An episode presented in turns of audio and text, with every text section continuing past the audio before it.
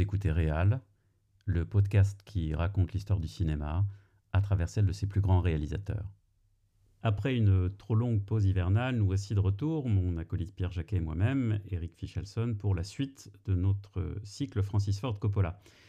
Bienvenue à tous donc pour ce septième épisode de Réal, et bonjour mon cher Pierre. Bonjour Eric et bonjour à tous. Nous avions laissé notre réalisateur auréolé du succès du premier parrain, chef-d'œuvre qui explore la damnation, le destin et le mal. Succès d'autant plus marquant lorsque l'on mesure l'écart artistique, technique entre Les gens de la pluie, film d'auteur à petit budget, et cette fresque monumentale qu'est le parrain. Succès qui, comme Icare, donne des ailes à Coppola.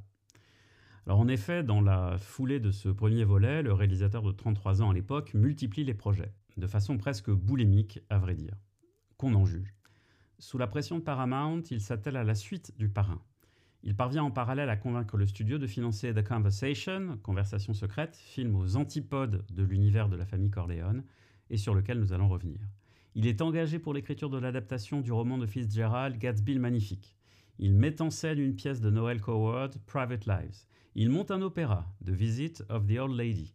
Il produit American Graffiti, qui sera réalisé par son comparse George Lucas et qui restera un des grands succès du box-office de l'année 1973. Il fonde, avec le soutien de Paramount, The Directors Company, une maison de production indépendante avec deux autres grands réalisateurs du Nouvel Hollywood. Le regretté Peter Bogdanovich, qui vient de nous quitter et qui s'était fait remarquer avec son troisième film sorti en 1971, The Last Picture Show, et William Friedkin, l'auteur de French Connection, film sorti lui aussi en 1971.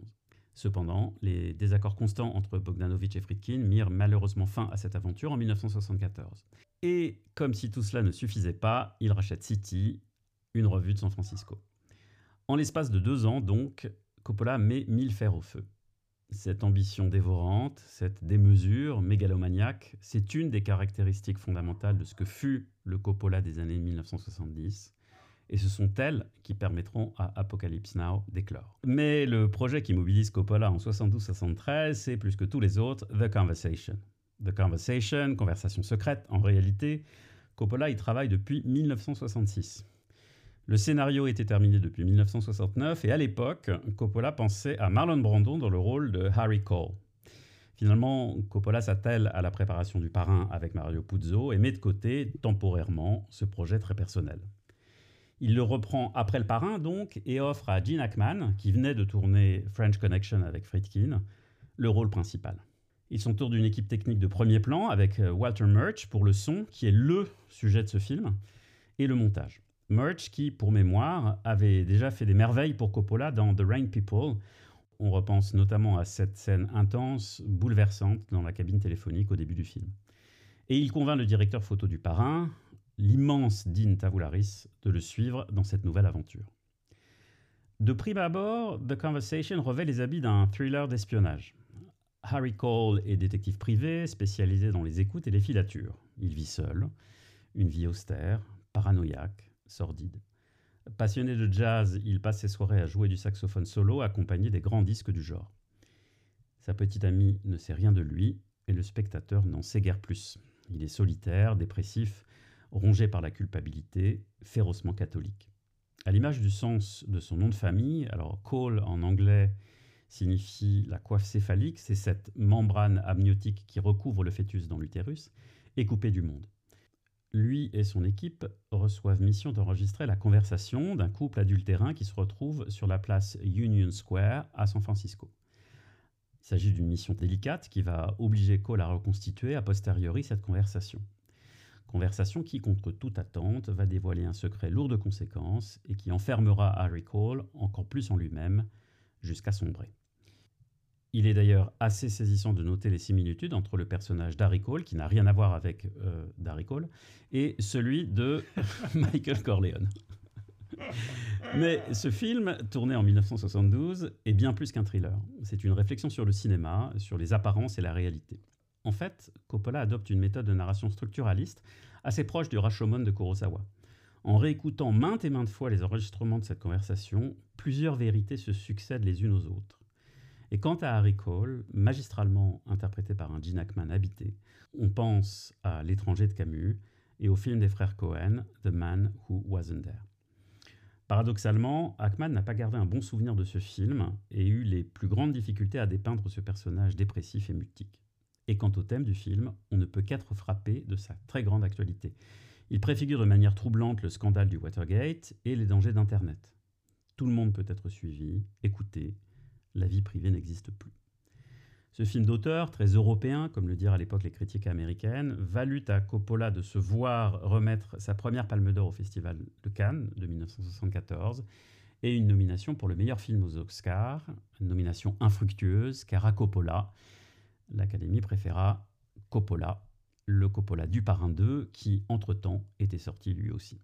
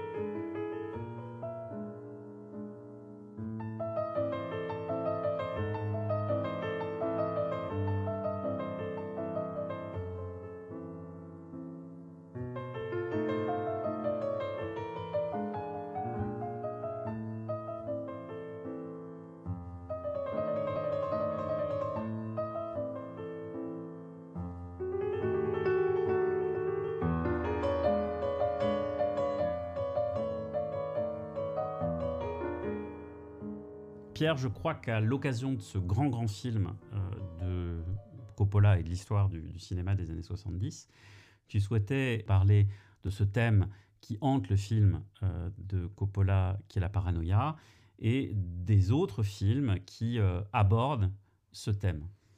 Absolument, Eric. effectivement, là, on rentre dans, un, dans une histoire du cinéma américain qui est à mettre en parallèle avec le nouvel Hollywood. Et à mettre en parallèle aussi avec la, sociologie du pays euh, en lui-même. Euh, le, tournant des années 70 va apporter euh, au cinéma américain un changement d'antagoniste. Jusqu'à présent, le cinéma américain se nourrissait d'antagonistes extérieurs. Alors on peut évidemment évoquer les Indiens en ce qui concerne le western, euh, avec la guerre froide euh, et tous les films d'invasion extraterrestre, toutes ces séries B euh, des années 50-60, c'est plus le, communisme et représenté par le bloc de l'Union soviétique qui est désigné comme l'ennemi. Et avec ce tournant des années 70, dont effectivement Conversation secrète fait partie, le film de Coppola, change d'antagoniste puisque c'est un antagoniste intérieur au pays. Et euh, effectivement, euh, il va y avoir un élément déclencheur euh, à ce changement d'optique. C'est bien évidemment l'assassinat de John Fitzgerald Kennedy, dont on a parlé lors des précédents podcasts de Réal consacrés à Brian De Palma, et notamment au film Blowout, qui rentre justement euh, dans cette euh, thématique euh, de la paranoïa au sein du cinéma américain. Mais dans le courant des années 70, il y a aussi d'autres films qui soulignent ce que Coppola traite à l'intérieur de Conversations secrètes. Et donc on peut en citer quelques-uns. Il y a deux films de John Frankenheimer qui s'intitulent Un crime dans la tête et Sept jours en mai, et puis, il y a surtout euh, une trilogie qui est justement appelée la trilogie de la paranoïa, euh, signée Alan J. Pakula, qui est constituée donc de trois films. Clout, euh, qui date de 1971, donc deux ans avant le Conversation secrète de Coppola, suivi de À cause d'un assassinat avec Warren Beatty, et qui là, pour le coup, évoque frontalement l'assassinat de, de, Kennedy. Et puis son dernier film qui est Les Hommes du Président, et qui, lui, relate les événements qui seront ceux du Watergate et de la présidence Nixon. Et puis il y a évidemment euh, Les Trois Jours du Condor de Sidney Pollack et euh, aussi un film un peu, euh, un peu mineur, on va dire, enfin en tout cas moins connu que ses illustres prédécesseurs que je viens de citer, qui est Le complot à Dallas de David Miller. Donc tout ça, ce sont des films vraiment symptomatiques des années 70 et qui vont amener même à des films très euh, bien plus tard, enfin qui, qui, qui, sortiront bien plus tard. Et on pense notamment au Ennemi d'État euh, de, Tony Scott, qui a pour point commun le personnage de Gene Hackman qu'on retrouve à la fois dans le Coppola et qu'on retrouve dans le film de Tony Scott. Alors ce qui est intéressant de, voir à travers tous ces films, qui, parlent de, en fait de l'ennemi intérieur, puisqu'en fait tous ces films ont comme point commun le fait que euh, l'ennemi euh, se, niche au plus haut sommet de l'État, euh, soit à travers les services secrets, soit dans les antichambres du pouvoir politique. ce qui est intéressant de voir, c'est qu'il y a beaucoup de, points communs qui relient tous ces films et justement qui sera mis en exergue dans le ennemi d'État de Tony Scott, c'est-à-dire qu'on se sert de la technologie pour pouvoir pointer effectivement les défaillances de ce système. Alors effectivement, dans le, dans le, dans le Coppola, Conversation secrète, tout comme le, Brian De Palma, le Blau de Brian De Palma, il y a effectivement l'aspect du son. Euh, dans Clout et dans, euh, et dans Les Hommes du Président, euh, du même Alan J. Pakula, l'enregistrement euh, est aussi euh, quelque chose qui va servir, les enregistrements sur bande magnétique. Et puis, ça amène jusqu'à quelque chose de beaucoup plus pointu dans, le, dans le film de Tony Scott, Ennemi d'État, où là, bien, ce sont les caméras sous surveillance, les satellites, etc. Et, et donc, en fait, ce qui est intéressant de, de voir, c'est que euh, toute, toute, cette thématique va vraiment irriguer le cinéma politique américain des années 70, qui sera considéré comme la grande décennie euh, du cinéma euh, politique et paranoïaque, justement, et qui est aussi un contre-coup de la post-guerre du Vietnam. Il y a une espèce de, de fin de l'innocence et quelque part de l'American Dream. Et d'ailleurs, c'est très intéressant parce que entre Conversation secrète et Le Parrain 2, qu'on va évoquer d'ici quelques instants, il y a une espèce de pont qui fait que euh, euh, y a une déliquescence de ce rêve américain et euh, en fait il y, a, il, y a, une espèce de naïveté qui disparaît et, et donc Conversation secrète de par sa glorieuse Palme d'Or au Festival de Cannes comme tu l'as souligné va illustrer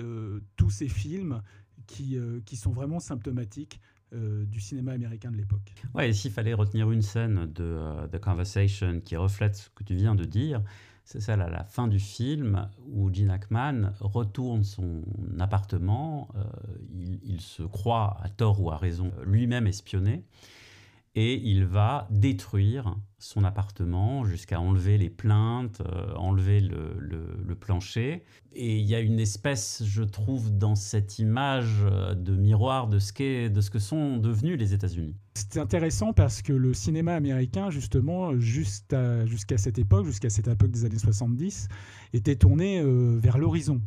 Euh, les westerns, c'est euh, l'horizon, euh, c'est ces grands espaces américains. Donc on est c'est un cinéma qui est tourné quand même vers l'extérieur. et puis, quand on parle effectivement des films de science-fiction, de toutes ces séries B, avec ces, ces films d'invasion extraterrestre, etc., et on peut dire d'ailleurs à cet égard que l'invasion des profanateurs de sépultures est une espèce, le, est une espèce de le film de, Don Siegel, hein, qui d'ailleurs fera l'objet de, multiples remakes, dont un à la fin des années 70 de Philip Kaufman euh, et avec euh, Donald Sutherland. Euh, l'invasion des profanateurs de sépultures, c'est un peu ce film qui justement fait la, passation entre l'espace, considéré par John Fitzgerald, Kennedy comme euh, l'ultime frontière en fait, et, et le, le, renfermement sur soi-même et sur l'ennemi intérieur en fait. Et, tout ce cinéma des années 70, tout ce cinéma euh, paranoïaque, en fait, n'est plus tourné vers l'extérieur. Il est tourné vers l'intérieur, il est tourné vers l'intérieur du pays, mais il est aussi tourné vers l'intérieur des individus. Et en fait, c'est un questionnement personnel, et c'est une quête de soi, euh, et ce n'est plus une quête euh, des espaces à conquérir. Oui, il y, a effectivement ce, thème de l'identité en, creux qui, qui chevauche la totalité de, ce grand film, qui sera salué donc par la critique, qui aura un, succès euh, euh, commercial euh, modeste. Mais je crois que ce n'était pas vraiment ce que cherchait Coppola. Il ne cherchait pas à faire un coup commercial. Il cherchait à porter une vision du, cinéma qui est la sienne et qui renoue avec finalement, même s'il y a des, des liens avec le, parrain numéro 2, c'est un type de film qui renoue plus avec The Rain People qu'avec le, grand blockbuster que fut le, parrain. Tout à fait, mais toute la filmographie de, Coppola est justement tiraillée entre cette, cette envie euh, de, raconter des histoires plus intimes, plus personnelles, euh, qui lui sont propres, et aussi cette euh, envie de, faire de, grandes fresques à destination du grand public. Et des fois, justement, il va, il va s'y perdre, parce que on peut parler de, coups de cœur dont il était persuadé que ce film allait trouver son public et ce film va le ruiner. Et c'est un peu toute l'histoire de Coppola, en fait. C'est quelqu'un qui essaye de garder, on va dire, une certaine intégrité artistique, mais qui essaie dans le même temps de, de, le mettre en face d'enjeux commerciaux, puisque, et ce n'est pas une injure de le dire, euh, le cinéma est un art, mais est aussi une économie. Et, Coppola va faire en sorte de toujours être sur euh, euh, la corde raide entre ces deux envies dichotomiques, mais qui parfois vont trouver grâce aux, yeux du public. on peut citer effectivement le, cas du parrain, qui est effectivement l'un des plus gros succès euh, de Coppola, mais aussi Apocalypse Now, dont, on parlera euh, lors du prochain épisode. Et en effet, le, Parrain 2 euh, fait partie de ces films dans lesquels, ou à l'occasion desquels, Coppola réussit à marier les exigences commerciales avec l'intégrité artistique. Donc le deuxième volet, la deuxième partie du Parrain, eh bien, c'est de cela dont nous allons maintenant parler. Alors euh, je pense que le, le, Parrain 2, en fait, trouve sa genèse dans ce qui avait été laissé de côté du livre de Puzo. En, effet, l'adaptation du premier volet avait omis des pans entiers euh, du roman euh, de Mario Puzo. Et Paramount souhaitait ardemment voir Coppola tourner une suite, pour des raisons éminemment commerciales, eu égard au succès du Parrain. Donc le succès du Parrain permit au réalisateur de bénéficier d'une latitude bien plus importante que lors du premier volet. On se rappelle des angoisses du studio lors des premiers mois du tournage du Parrain 1. Et en partie, euh, cette euh, latitude s'explique en partie parce que le producteur du premier volet, Al Rudy, décida de se mettre en retrait. Euh, la perspective d'avoir à gérer les susceptibilités, on, dira ça comme ça, de la mafia italo-américaine une seconde fois, une seconde fois, pardon, l'avait en effet refroidi. Et pour être plus clair encore, il craignait pour sa sécurité, il avait les miquettes, comme on dit. Et donc, euh, cela permet à Coppola euh, de produire le deuxième volet de cette trilogie. Et Coppola comptait bien sur Brando pour reprendre le rôle de Vito Corleone, jeune, mais les dissensions entre Paramount et Marlon Brando étaient telles qu'une euh, autre solution devra être trouvée. En effet, le studio n'avait pas pardonné à Marlon Brando de ne pas être allé chercher sa statuette du meilleur acteur aux Oscars de 1973 pour son rôle dans le premier volet, et d'avoir envoyé à sa place une activiste apache, digne et touchante, Sachin Feather. Je vous conseille d'aller retrouver son discours sur YouTube et de méditer sur les réactions du parterre d'invités de premier rang, euh, c'est assez édifiant. Le réalisateur se tourne alors vers Robert De Niro, qui incarnera un Vito Corleone époustouflant de justesse et de charisme.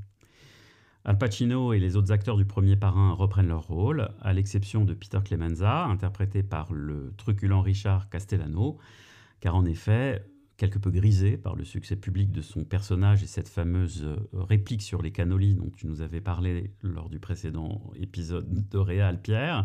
Castellano insiste pour avoir le dernier mot sur ces dialogues et de voir sa petite copine du moment euh, figurer au casting. Alors, il acteurs. oui, les voix du cœur sont impénétrables. Donc il se voit opposer un refus net de la part de Coppola, qu'il remplace par Michael Gazzo. Euh, qui prendra le rôle de Frankie Petangeli, rôle euh, et, personnage absolument central dans l'intrigue du, euh, du, deuxième volet, et qui ne manquera pas, lui non plus, de truculence. le, l'exploit de, Michael Gazzo à la fin de la grande cérémonie pour la communion du fils de Michael Corleone reste, dans les mémoires.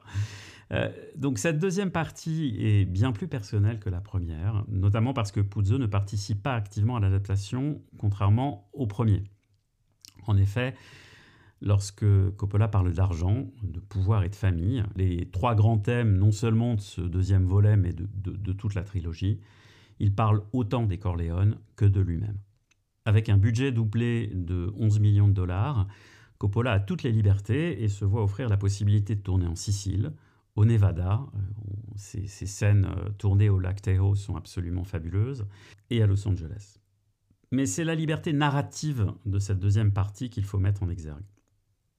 Car Coppola décide de montrer en parallèle, avec une photographie différente pour chacune des époques, d'un côté la vie de Michael, le nouveau parrain de la famille Corleone, et de l'autre la jeunesse de son père Vito dans les années 10 et 20 qui part de Sicile et qui s'installe à New York la, scène de l'arrivée à Ellis Island euh, et des queues d'immigrants est, euh, une, des grandes scènes de ce film.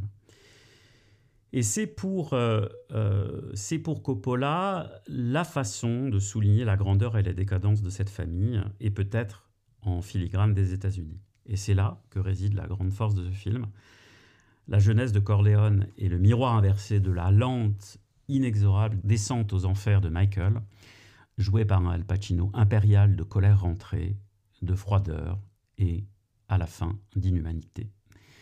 Mais ce parti pris scénaristique dévoile également les différences entre le père et le fils. Vinto est un homme de réseau, il incarne la loi pour le bien de toute la famille. Michael, lui, se détache peu à peu de tous. Il n'y a qu'à comparer les deux fêtes du premier volet et du deuxième pour le noter. La cérémonie de mariage du premier parrain est joyeuse et foutraque, et elle contraste avec celle rigide, formelle, désincarnée de la communion de son fils, du fils de Michael Corleone, au début du deuxième volet.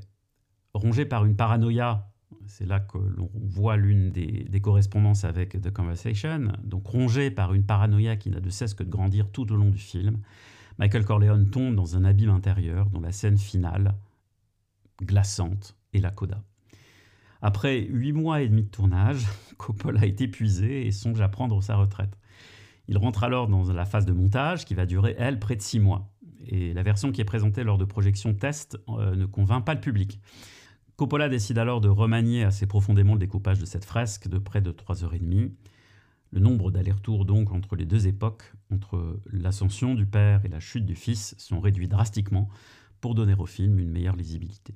Alors étonnamment, les critiques sont très mauvaises à la sortie du film en décembre 1974, à l'exception notable de la grande Pauline Kell du New Yorker, qui décrit le film comme une vision épique de la corruption de l'Amérique et qui célèbre à juste titre le talent de Coppola. Donc, comme avec Brian De Palma, euh, dont on avait déjà parlé à l'époque, Pauline Kael a eu raison avant tous ses collègues.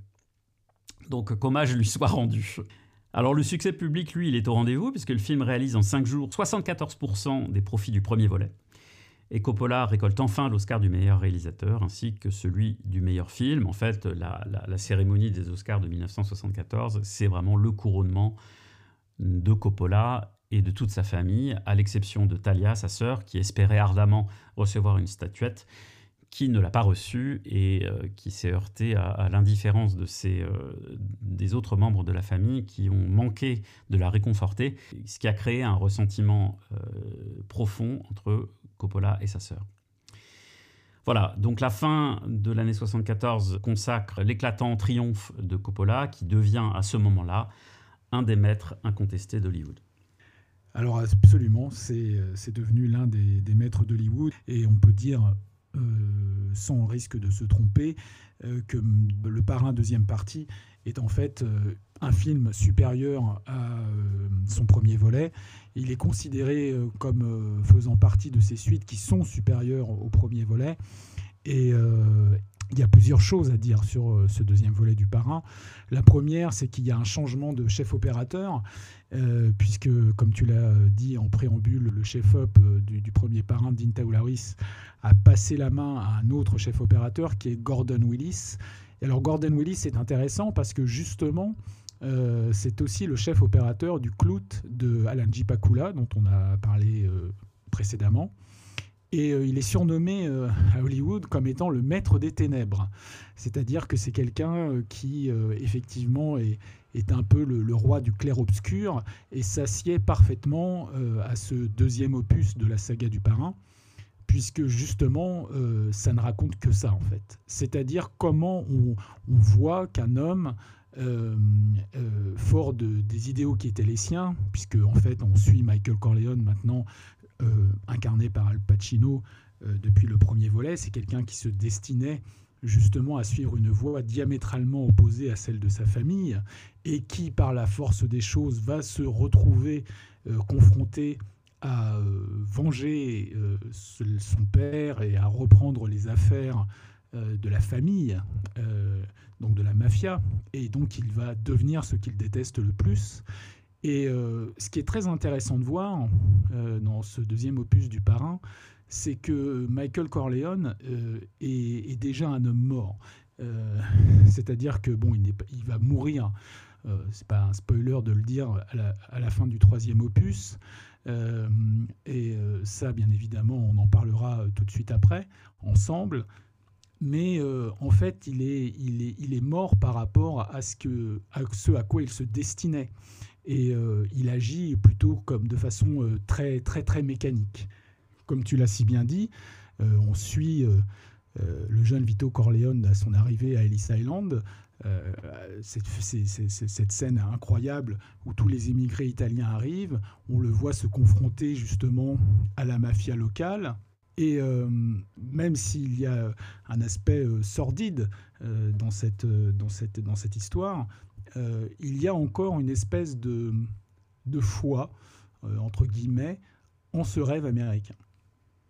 Chose qui ne sera plus du tout le cas euh, lorsqu'on passera à l'histoire de Michael, puisqu'en fait, on se rend compte que ce, rêve devient un, cauchemar déliquescent, à la fois pour lui, pour sa famille, sa famille proche, puisque en fait euh, euh, l'histoire avec euh, sa femme, qui est interprétée par Diane Keaton, va connaître quelque chose, un tournant assez, assez noir là aussi, jusqu'à le fait de vouloir assassiner son propre frère parce qu'il l'a trahi, avec cette scène glaçante sur le lac qui restera comme un des grands moments du cinéma et avec un Michael Corleone qui est derrière une vitre et qui n'aura euh, plus aucun, euh, comment dire, aucun, aucun, aucun remords.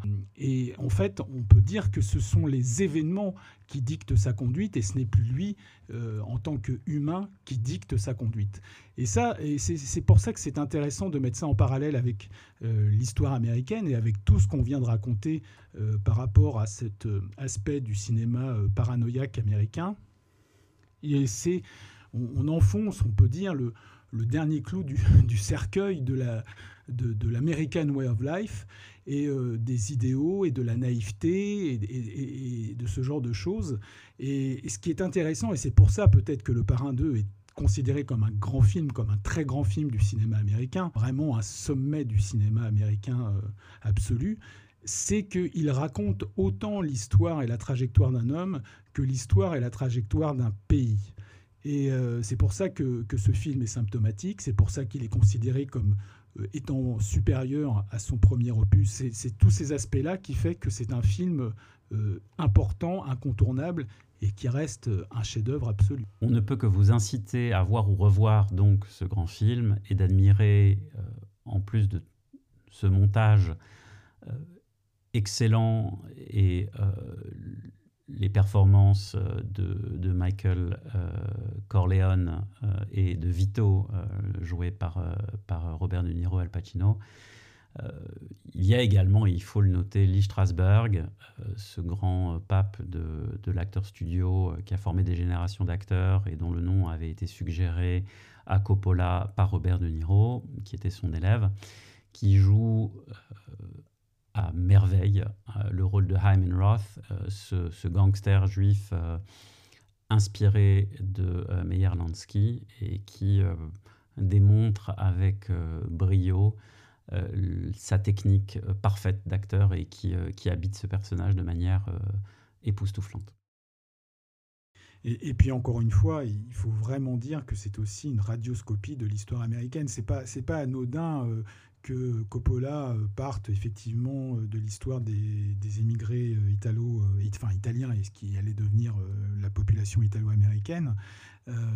et puis il évoque Cuba aussi, qui est quand même inhérent à l'histoire américaine. Las Vegas, enfin il y a toute une imagerie euh, américaine qui, euh, pour le coup, euh, est de au fil de, que le film se déroule, dévoyé, questionné, interrogé, et, qui ne qui n'est plus seulement des, juste des, images d'épinal en fait.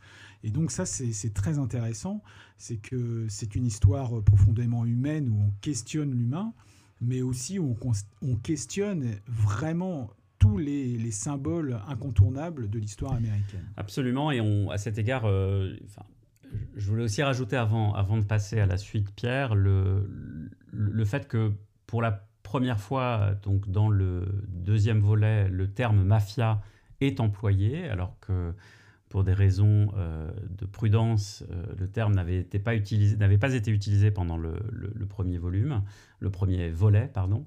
Euh, mais là, le terme mafia est utilisé pendant les, les, auditions sénatoriales qui ont lieu à, peu près à la moitié du film. Et ce qui est aussi marquant, petite anecdote intéressante, c'est que dans l'imagerie des films de gangsters et des films de mafia des années 30, euh, Little Caesar, Scarface, eh bien, c'était des acteurs juifs qui euh, jouaient le rôle des gangsters euh, et des mafieux italiens. Et donc là, c'est également peut-être la patte et des, origines de, Coppola qui, qui parlent, mais on rompt avec cette fiction donc, des années 30 et on, offre à des acteurs italiens des rôles de, mafieux italiens avec quelques exceptions, hein, comme on l'avait vu dans, dans, le précédent épisode, puisque euh, euh, notamment euh, le, fils aîné des Corleone est, joué par, par James Caan. Puis saluer le talent de l'immense John Cazale dans le rôle de, de Fredo, le, le frère. Hein, ah oui, qui, qui, va connaître une fin tragique. et qui sera aussi énorme dans le, le voyage au bout de l'enfer de, de Michael Cimino et qui joue d'ailleurs dans The Conversation. C'est euh, un, un, des, un des collègues d'Harry Cole.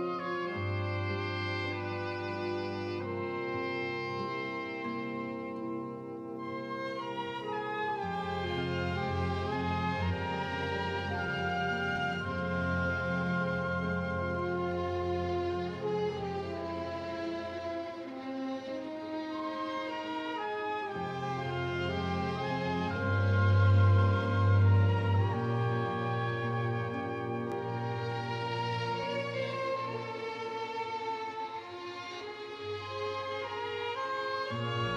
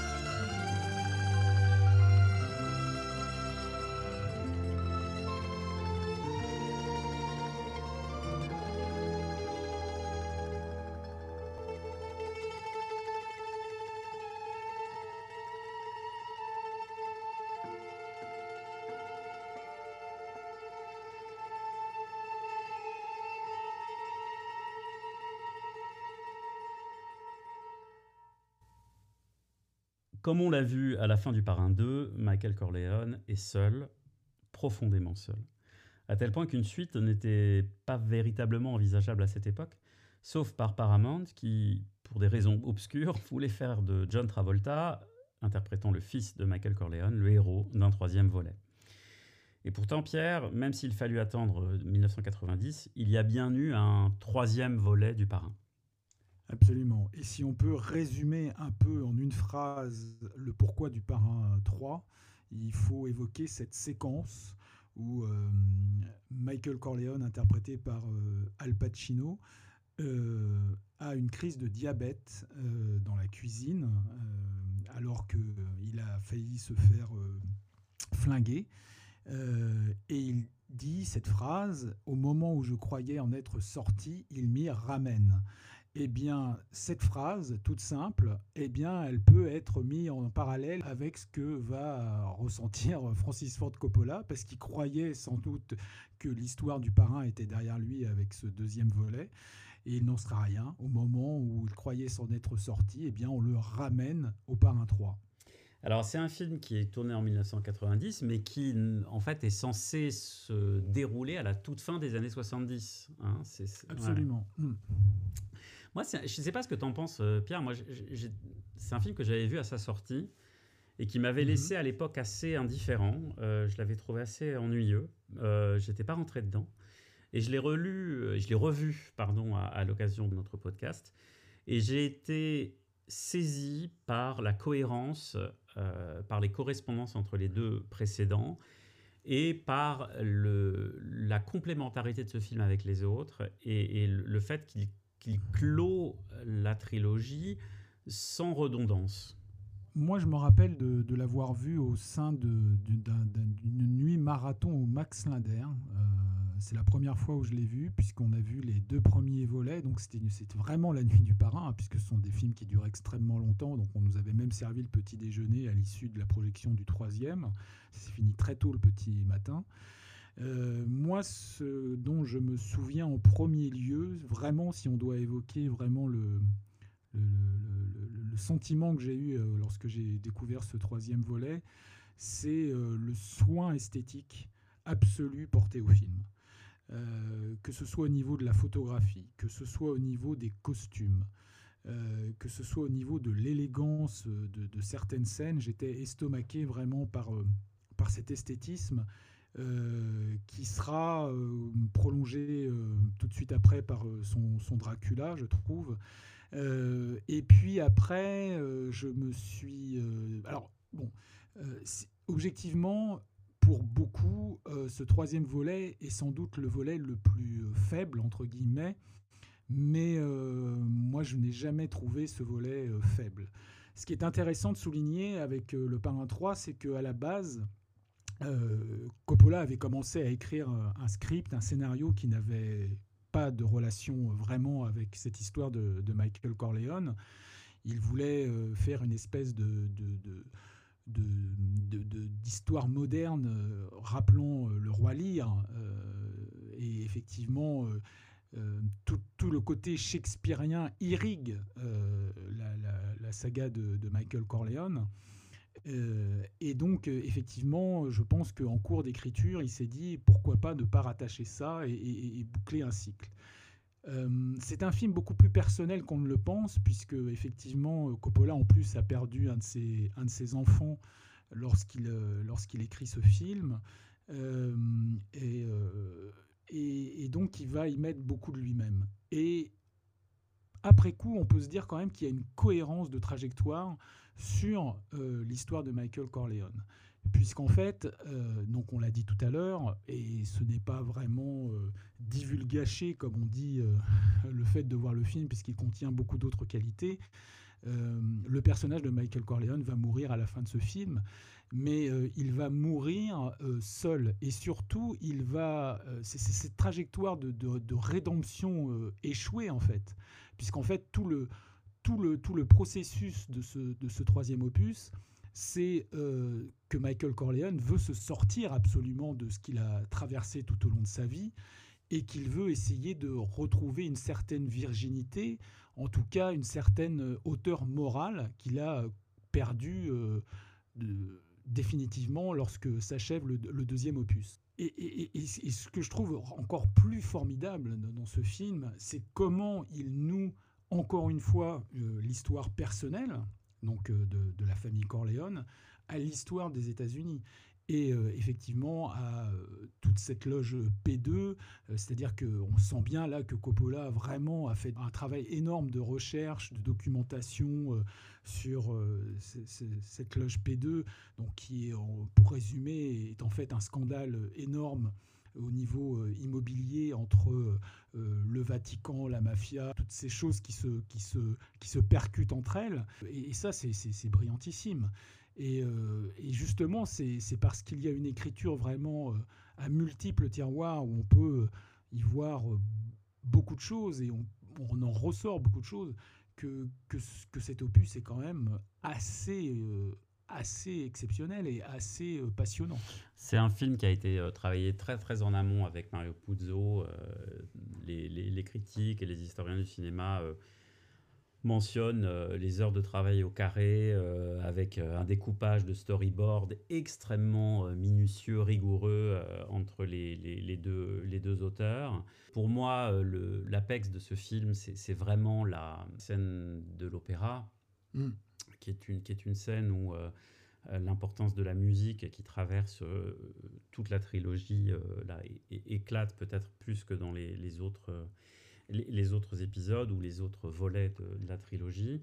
Et qui, reprend, si, si, je peux me permettre, Eric, et qui reprend cette espèce de schéma, ce canevas propre à la saga de, de, de climax avec montage parallèle entre une espèce de de félicité à la fois euh, religieuse et spirituelle et, l'immonde de, l'exécution froide que, qu'on, peut faire euh, euh, quand, on est, quand on baigne dans la, dans, dans, la mafia. Ce climax du Parrain 3 reprend ce canevas. C'est une quête de rédemption alors que ce n'est pas possible et qui amène à la tragédie toute finale du film c'est l'aspect, alors shakespearien, c'est vrai qu'il y a cette inspiration du roi Lear, mais il y a aussi cette euh, importance en fait des thèmes euh, mythologiques et de mm. l'Antiquité. Mm. Euh, c'est vraiment la force du destin, c'est l'impossibilité du rachat, c'est les, les, affres de l'ubris. C'est un film qui, non seulement esthétiquement et d'un point de vue technique, est époustouflant, mais c'est un film qui clôt de la meilleure manière possible la trilogie et qui finit d'enterrer les rêves euh, américains ou le rêve américain. Les espoirs de rédemption et de rachat sont, sont, sont tous euh, enterrés avec, avec la mort de, Michael Corleone. Puis il faut, quand effectivement j'évoque le fait que, que Coppola ait perdu un de ses fils, euh, ça rend d'autant plus euh, émouvant cet épisode. C'est-à-dire que par rapport aux deux premiers, il y a vraiment une émotion euh, latente tout au long du film. Et, pour preuve, moi je, sais que j'ai été saisi lorsque je l'ai vu la première fois sur, ces, sur ces marches extérieures de l'opéra, où, Pacino, alors là pour le coup, bah, gagne, je dirais, s'il en avait été encore besoin ces galons d'acteurs immenses, c'est ce cri qui n'arrive pas à sortir et qui, quand on est spectateur et quand on le voit la première fois, est fascinant. Enfin, on est, on est tétanisé sur son fauteuil et on se dit combien de temps ça va durer. Et je ne sais plus, hein, je, pense que ça dure facile entre 30 secondes et une minute où il essaye de pousser ce cri qui ne sort pas. Et, ce cri arrive à un moment et, et là, vraiment, c'est, enfin, moi je sais que c'est, un moment où j'ai eu euh, la chair de poule euh, et je me suis dit, mais vraiment, Pacino, c'est quelqu'un de, de phénoménal.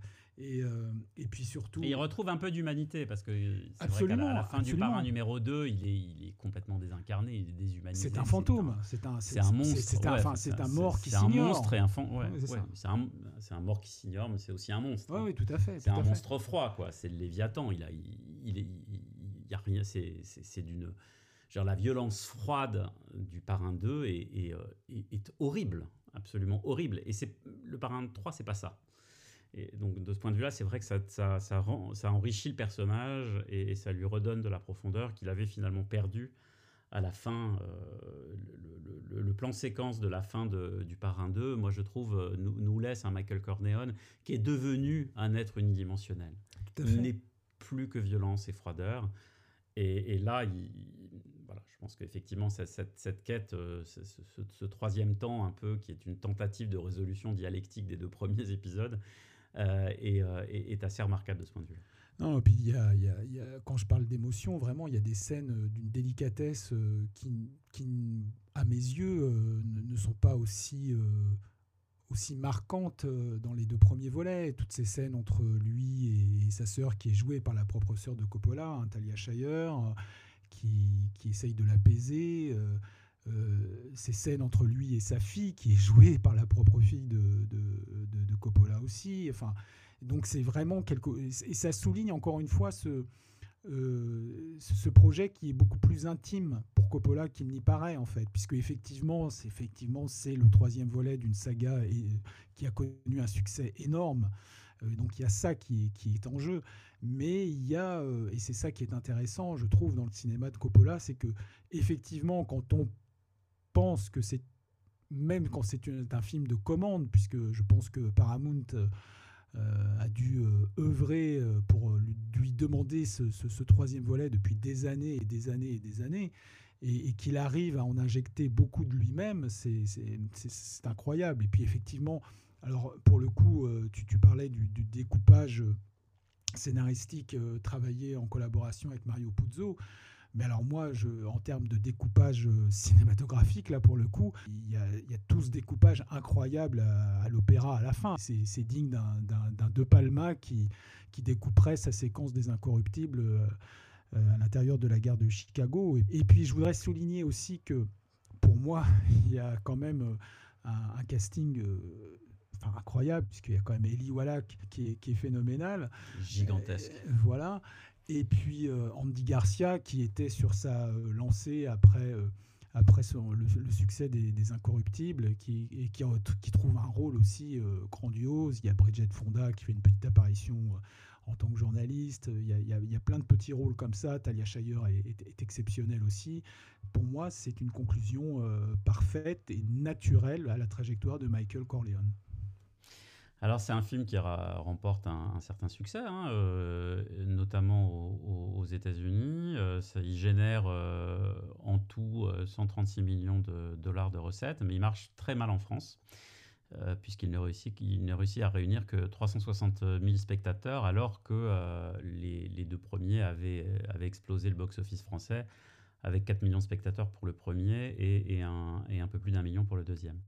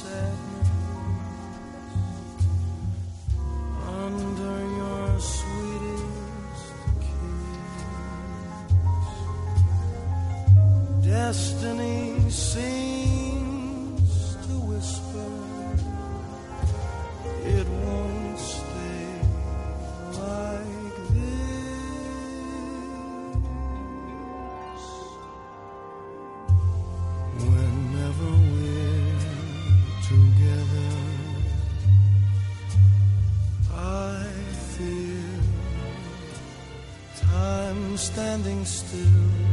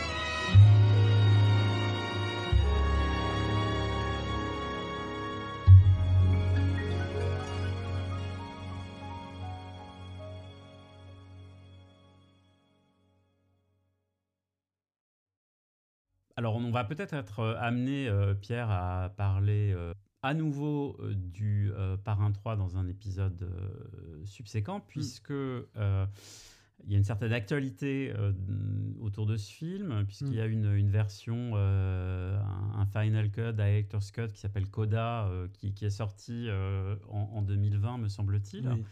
Que ni toi ni moi n'avons eu la, la possibilité de voir jusqu'à présent. Ni le temps, c'est- le temps. Ni le, le temps, voilà. Et un film documentaire qui se prépare sur, sur le parrain, c'est ça? Absolument. Il y a donc, euh, nous sommes à l'ère euh, post-pandémique et euh, beaucoup de studios américains euh, ont mis en place leur propre site de streaming. Et donc euh, aux États-Unis, euh, là, je pense euh, d'ici 2-3 mois, euh, sur le site euh, de streaming euh, sur la plateforme Paramount Plus, donc qui, comme son nom l'indique, est la plateforme du studio Paramount, que nous n'avons pas en France pour l'instant, mais je pense que ça ne devrait tarder peut-être, va commencer une série qui s'appelle The Offer et qui raconte, qui était une espèce de, making-of de toute cette saga.